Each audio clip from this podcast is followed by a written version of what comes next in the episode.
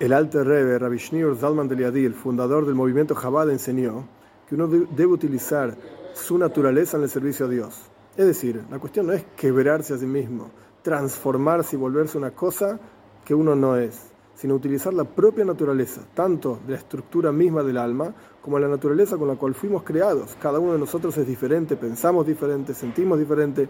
Debemos aprender a utilizar esa naturaleza en el servicio a Dios. Esto es el Aleph, es el principio del Hasidismo. Y un ejemplo, hay una naturaleza de cada uno que se llama Moyach Shalit es el cerebro que gobierna por sobre las emociones. El cerebro despierta las emociones, el cerebro nutre las emociones, pero principalmente las guía. No debemos quebrar esto, sino todo lo contrario, utilizar nuestro cerebro y nuestras emociones en el servicio a Dios, para amar a Dios y temer a Dios.